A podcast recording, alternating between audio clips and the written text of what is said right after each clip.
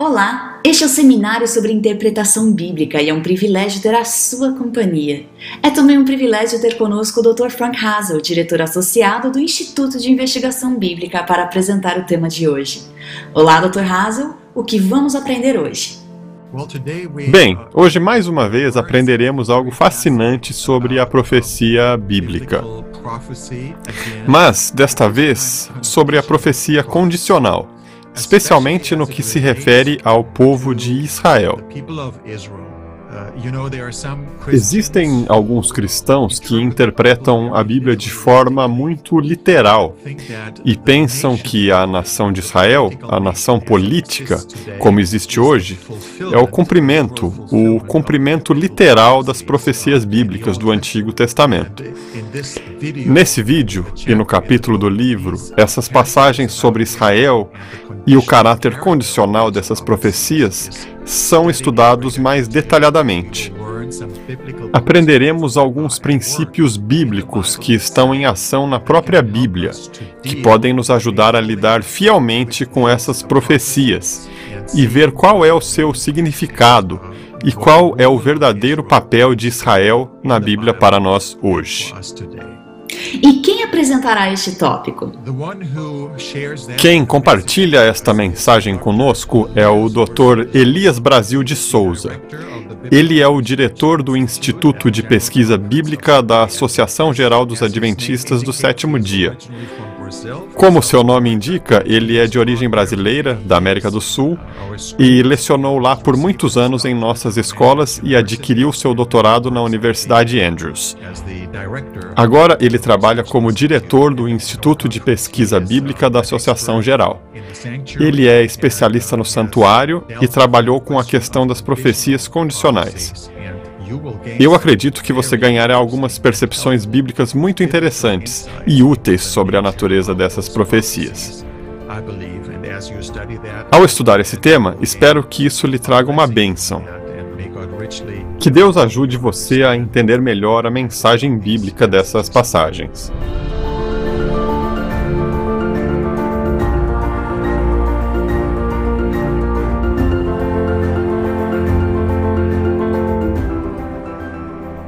Unindo-se a nós agora está o Dr. Elias Brasil, para considerar as profecias condicionais sobre Israel através de uma abordagem hermenêutica. Dr. Brasil, antes de examinar este assunto com mais profundidade, poderia dar-nos um pequeno vislumbre de como Israel se enquadra em nossa compreensão religiosa? Bem, em primeiro lugar, temos que fazer uma distinção entre o Israel do Antigo Testamento, o Israel bíblico e o Israel de hoje como nação, entre outras nações do Oriente Médio. Portanto, essa distinção deve ser feita. Do contrário, vamos confundir as coisas e criar certos problemas hermenêuticos para nosso entendimento das Escrituras. Várias passagens do Antigo Testamento tratam de Israel. Várias passagens do Antigo Testamento falam sobre Israel. Mas, quando essas passagens falam sobre Israel, devemos ter em mente que não as entendemos como sendo uma referência ao Estado de Israel, mas como uma referência a Israel dentro da estrutura da aliança entre Deus e o seu povo no Sinai da aliança entre Deus e Abraão. Essa é uma distinção que deve ser feita desde o início. Caso contrário, toda a discussão e o entendimento sobre Israel ficarão confusos. E provavelmente esta seja a razão pela qual temos uma série de interpretações hoje e previsões proféticas concentradas no Oriente Médio. Elas vêm desse mal entendido hermenêutico fundamental. Algumas pessoas pensam que Israel foi substituído. Como entendemos isso? Essa é uma ótima pergunta. Acho que isso vai ao cerne do assunto. No passado, vários cristãos costumavam dizer: Deus rejeitou Israel. E por causa disso, sabe, isso surgiu com os fundadores da igreja e continuou ao longo das eras, especialmente durante a Idade Média. Essa noção de que Deus rejeitou o povo judeu. Geralmente, o argumento era: o povo judeu matou Jesus, então Deus os rejeitou. Como resultado desse tipo de entendimento, muito antissemitismo surgiu no mundo. Assim, os judeus começaram a ser perseguidos porque eram assassinos de Deus. Mas esse também é outro problema. Esse é um mal-entendido fundamental das Escrituras, porque, em primeiro lugar, no fim das contas, Jesus não foi morto pelos judeus. Desde uma perspectiva política, de uma perspectiva histórica, Jesus foi executado pelo poder romano. Os judeus não tinham poder para executar Jesus. Portanto, foi feito pelo poder romano. O segundo ponto, obviamente, alguns fizeram parte do processo, principalmente a liderança do povo. Mas a questão é que os que mataram Jesus não foram os judeus. Quem matou Jesus fomos nós. Nós matamos Jesus com nossos pecados, pois Jesus veio para morrer por nós. Portanto, não devemos culpar os judeus pela morte de Jesus na cruz. A morte de Jesus na cruz foi resultado do pecado humano. Então ele veio pagar o preço por nossos pecados e morreu na cruz para ser nosso substituto, para nos salvar. Este é outro aspecto teológico fundamental de todo o assunto que devemos ter em mente. Agora a questão é: será que Deus rejeitou os judeus? Essa é uma questão muito importante. Quero ser tão direto na resposta quanto você foi na pergunta. Eu diria: Deus não rejeitou o seu povo. Paulo é muito claro em Romanos capítulos 9 a 11. Esse é o tom desses capítulos. Deus não rejeitou o seu povo, porque o que aconteceu no processo do plano de salvação foi que os judeus que aceitaram Jesus tornaram-se parte do povo de Deus.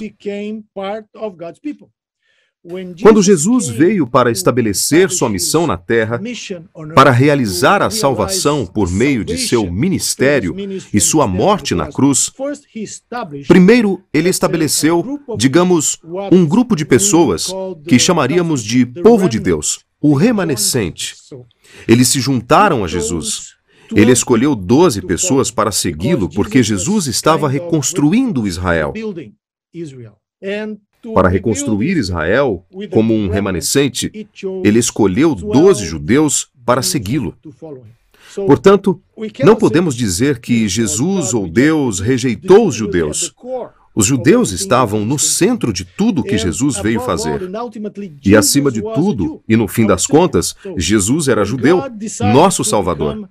Então, quando Deus decidiu se tornar homem, pois é importante para ele nos redimir, ele veio como um judeu, não como pertencente a qualquer outro grupo étnico, mas precisamente como judeu.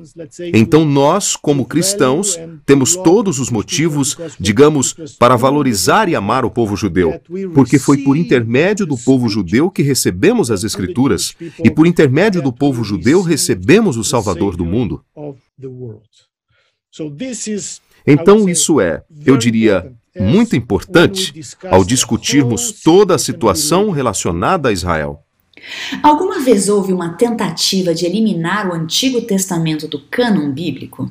Bem, houve algumas tentativas de remover os livros do Antigo Testamento, isto é, todo o Antigo Testamento das Escrituras, mas foi a tentativa de um herege no primeiro século chamado Marcion, ou Marcião, ou Marciano, ou como quer que você pronuncie. Em outro idioma, você terá uma pronúncia diferente, mas geralmente você diz Marcion. Ele veio com a ideia de que o Deus do Antigo Testamento não é o mesmo Deus que é o Pai de Jesus Cristo. Com base nesse critério, ele se livrou do Antigo Testamento e de grande parte do Novo Testamento. Mas a igreja logo reconheceu que era heresia, porque se você remover o Antigo Testamento, você não terá o Novo Testamento, porque o Novo Testamento não faz sentido sem o Antigo Testamento. Logo no começo, quando começa o Novo Testamento, Jesus, em Mateus 1, a genealogia de Mateus começa com Abraão. Depois vai para alguns patriarcas, passa pelos reis de Israel até Jesus. Essa é uma longa genealogia que traça a ascendência de Jesus até Abraão. Por quê?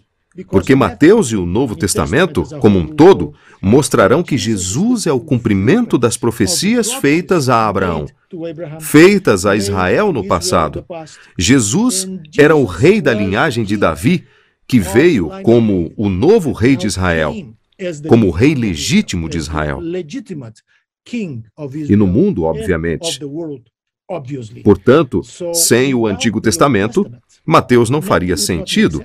A trajetória de Jesus, o que ele percebeu, o que ele realizou, sua morte na cruz, não poderia ser entendida sem o Antigo Testamento. Além de todo o sistema sacrificial, o santuário, todas as alianças, as promessas que Deus fez ao seu povo no passado, nos tempos do Antigo Testamento, elas se cumprem em Jesus. Então, se você remove o Antigo Testamento, você não tem o Novo Testamento. E você não tem nenhum evangelho, por assim dizer. Qual é o papel de Israel no plano da salvação de Deus? Em primeiro lugar, devemos admitir, devemos entender que Deus fez uma aliança com Israel. Isso é muito claro no Antigo Testamento. Êxodo do capítulo 19 ao capítulo 24. Todos esses capítulos explicam o que Deus fez com Israel. Aliança no Sinai, quando Deus deu a eles as tábuas de pedra, os dez mandamentos. Em todo o Antigo Testamento, a noção de que Deus, entre todas as nações do mundo naquela época, escolheu a Israel é muito clara. Mas temos que explicar por que Deus escolheu Israel. A Bíblia deixa claro que Israel foi o povo escolhido não para obter direitos exclusivos de salvação, mas Israel foi o povo escolhido para ser o instrumento nas mãos de Deus para propagar a verdade, a mensagem de Deus, por todo o mundo. Portanto, esse era o papel de Israel. Na verdade, Israel é a nação escolhida no Antigo Testamento, nas Escrituras, mas para uma missão, não para a salvação. Deus, em sua soberania, em sua presciência, determinou que ele escolheria um povo, e ele escolheu Israel. Claro, existe uma trajetória nas narrativas da Bíblia, mas estou simplificando as coisas aqui. A partir de Gênesis 12, quando Deus escolheu Abraão, e depois Isaac e Jacó e assim por diante, essa linhagem seguiu até Israel com que Deus fez aliança. Portanto, no Antigo Testamento, em todo o Antigo Testamento, nos profetas, nos livros históricos, é muito claro que Israel foi o povo escolhido de Deus para cumprir a missão de Deus, porque a salvação sempre esteve disponível para todos. Mas por meio de Israel, Deus queria que o mundo conhecesse o seu caráter, conhecesse a verdade, e esse era o propósito de Israel. É por isso que Deus escolheu Israel. Que outras razões devem ser escolhidas? Em várias ocasiões em sua história, eu acho que os israelitas, eles ficaram muito orgulhosos de sua posição no mundo. Às vezes se esqueciam de que foram escolhidos para servir e não para ser servidos. Eles foram escolhidos como favoritos de Deus para a missão e não para a salvação. Esta é a razão pela qual temos tantas mensagens proféticas no Antigo Testamento, também direcionadas a Israel e dando mensagens de repreensão a Israel pois eles haviam se afastado dos caminhos de Deus. Eles haviam se envolvido muito com as nações vizinhas. Em vez de transmitir as palavras de Deus ao mundo, estavam absorvendo a cultura ao seu redor. E, portanto, distorcendo sua função como uma demonstração do caráter de Deus para o mundo ao seu redor. É por isso que acabaram no exílio. Em 722 a.C., a parte norte de Israel, o reino do norte de Israel, foi feita cativa e basicamente dissolvida pelos assírios. Posteriormente, em 586 a.C., os babilônios vieram e levaram Judá para a Babilônia. Foi por causa disso, porque eles falharam em sua missão, e Deus teve que repreendê-los.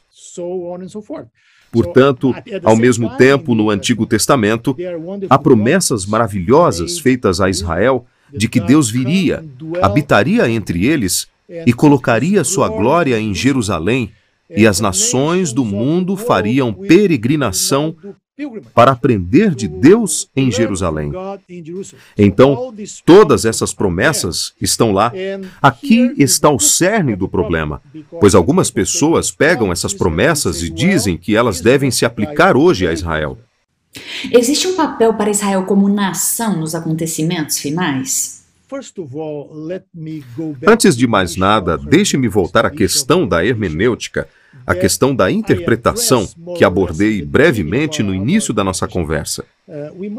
Devemos entender que nossa interpretação do Antigo Testamento, e principalmente das profecias relacionadas a Israel, devem ser interpretadas à luz de Cristo à luz do Novo Testamento. Não devemos pegar as profecias feitas para o Israel do Antigo Testamento e interpretá-las literalmente, ignorando a interpretação dessas mesmas profecias no Antigo Testamento, e especialmente na vida, no ministério de Jesus Cristo. Quando Jesus veio a este mundo, como mencionei antes, ele reuniu em torno de si um grupo de discípulos ou apóstolos, doze deles. Com isso, ele sinalizava a todos que estava reconstruindo Israel. Esse grupo de homens judeus era o novo Israel. E ele escolheu exatamente doze, porque doze era o número das tribos de Israel no Antigo Testamento. Assim, Jesus reconstrói Israel ao redor de sua pessoa. Em várias passagens do Novo Testamento, especialmente em Mateus, Jesus se apresenta como o novo Israel. Em outras palavras, Jesus é a nação de Israel. Jesus encarna em sua pessoa Israel porque ele veio da linhagem de Davi, porque ele veio para cumprir as profecias do Antigo Testamento feitas a Israel. Agora, o novo Israel, ou o Israel de Deus, é Jesus, e os discípulos que se uniram a ele, e muitos outros judeus que se juntaram a Jesus.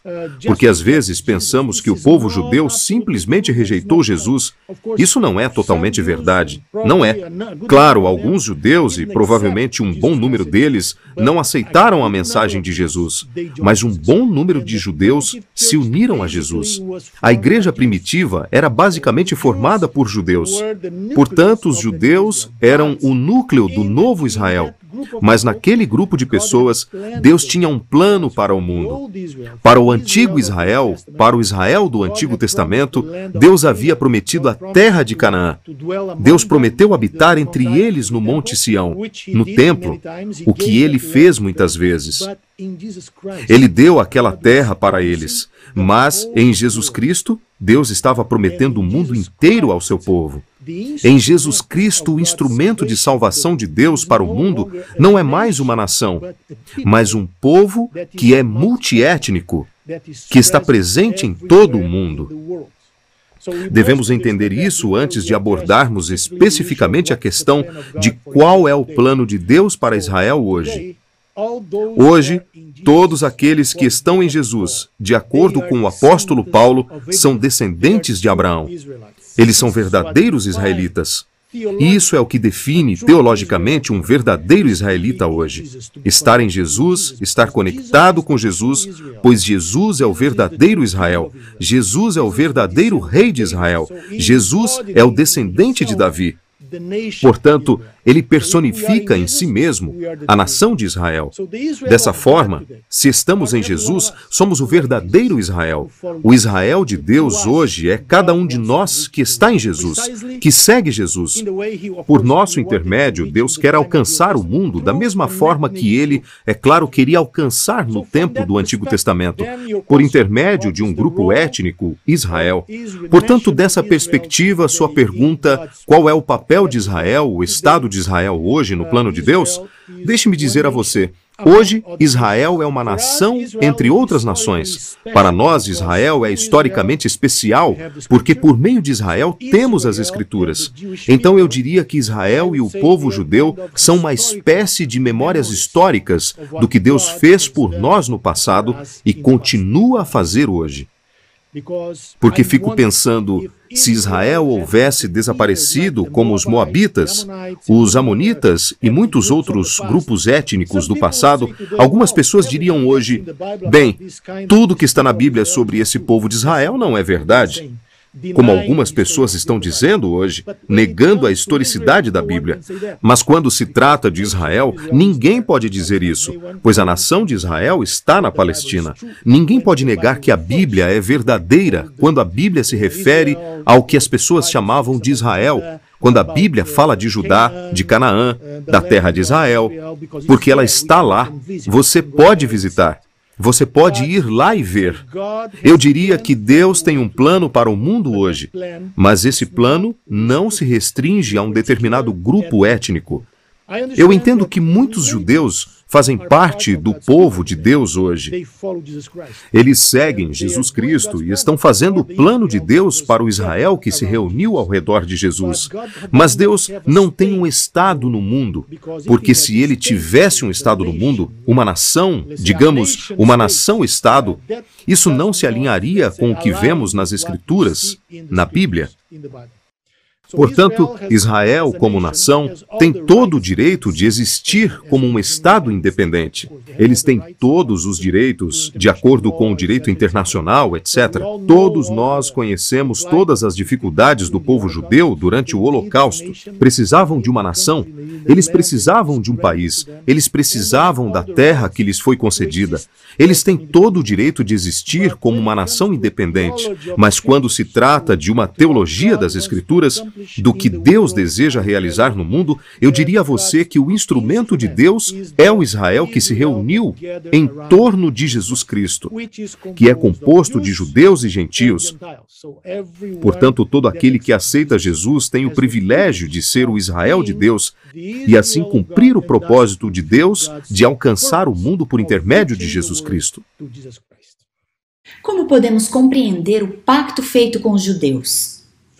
Uh, em primeiro lugar, vamos ter em mente que recebemos as Escrituras do Antigo Testamento por intermédio dos judeus. Então, eles o preservaram, o copiaram, recopiaram o manuscrito ao longo dos séculos e estudaram as Escrituras do Antigo Testamento.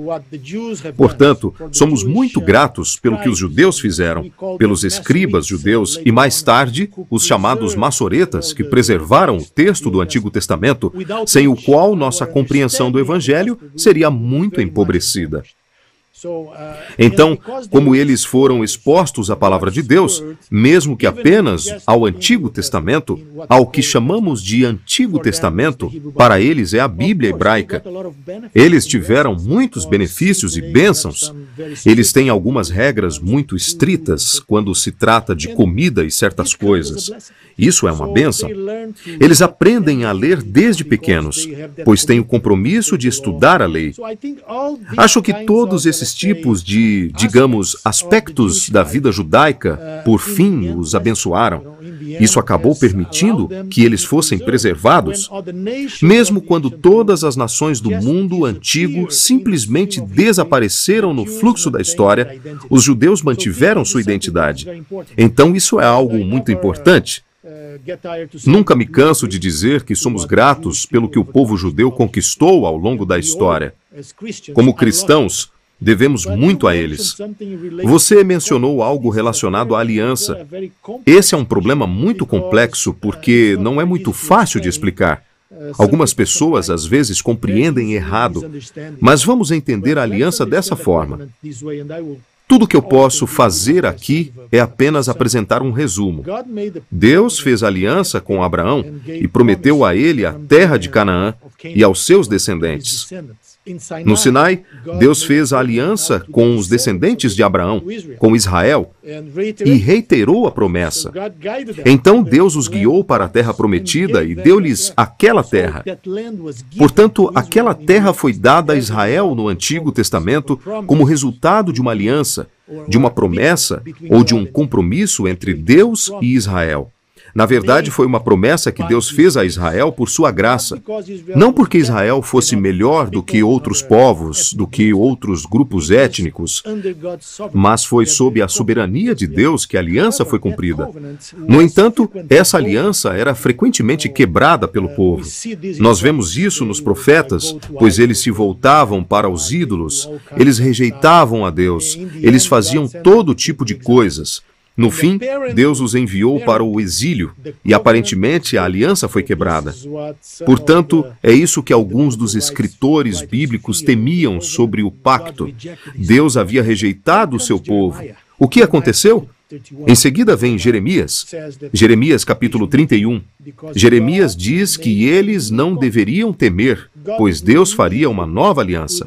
Deus renovaria a aliança com seu povo.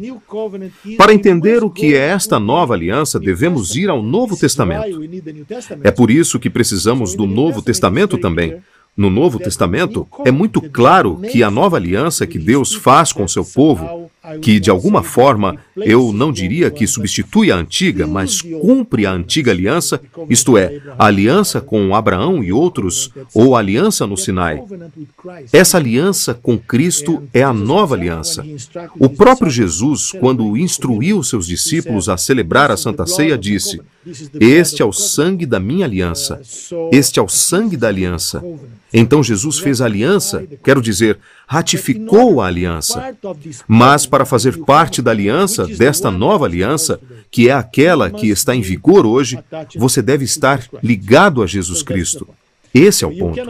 Você não pode dizer que uma entidade, uma nação, um grupo étnico está sob essa aliança. Qualquer nação pode estar sob essa aliança. Essa aliança está aberta aos judeus, aos israelitas, aos árabes, a qualquer um que aceite Jesus. Jesus, por falar nisso, é judeu. Jesus era um judeu. Pensamos que ele permanece um judeu, pois ele continuou quando ascendeu ao céu. Ele reteve sua natureza humana. Assim, essa aliança está em vigor hoje.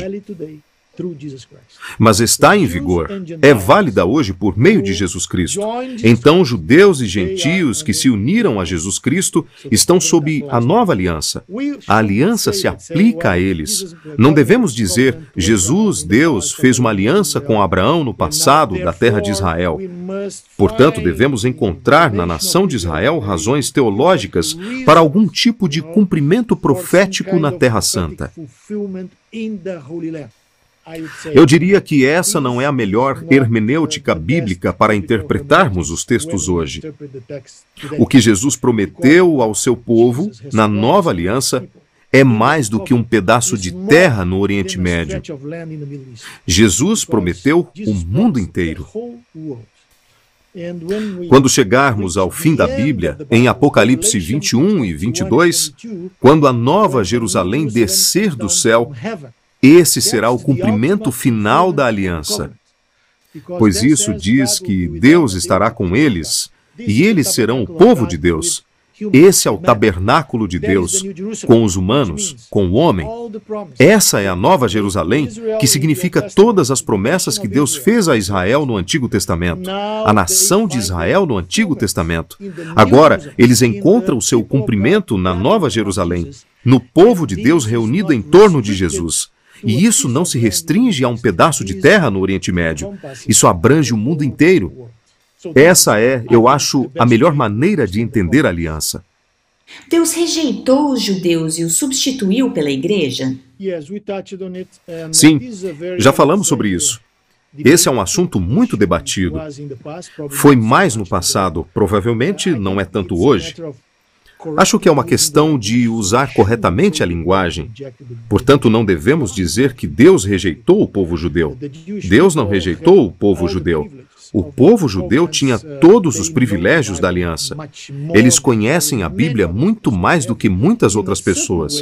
Então, de certa forma, eles têm ainda mais vantagens quando comparados a outras pessoas. Deus não os rejeitou, mas Deus os convida a se unir ao verdadeiro Rei de Israel, ao verdadeiro descendente de Davi, Jesus Cristo. Uma vez que um judeu ou outra pessoa de qualquer etnia se une a Jesus Cristo, essa pessoa se torna um filho de Abraão, uma filha de Abraão. É isso que Paulo diz em Romanos. Então, o que define um descendente de Abraão? O que define um verdadeiro judeu não é o sangue étnico, não são as origens étnicas, mas seguir a Jesus Cristo. Aqueles que seguem a Jesus Cristo e aceitam Jesus pela fé são os verdadeiros descendentes de Abraão. Em resumo, eu nunca diria que Deus rejeitou o povo judeu. Deus abraça todos que o aceitam que aceitam Jesus como seu salvador pessoal. Obrigada, Doutor Brasil, e obrigada a você por ter participado conosco. Até a próxima!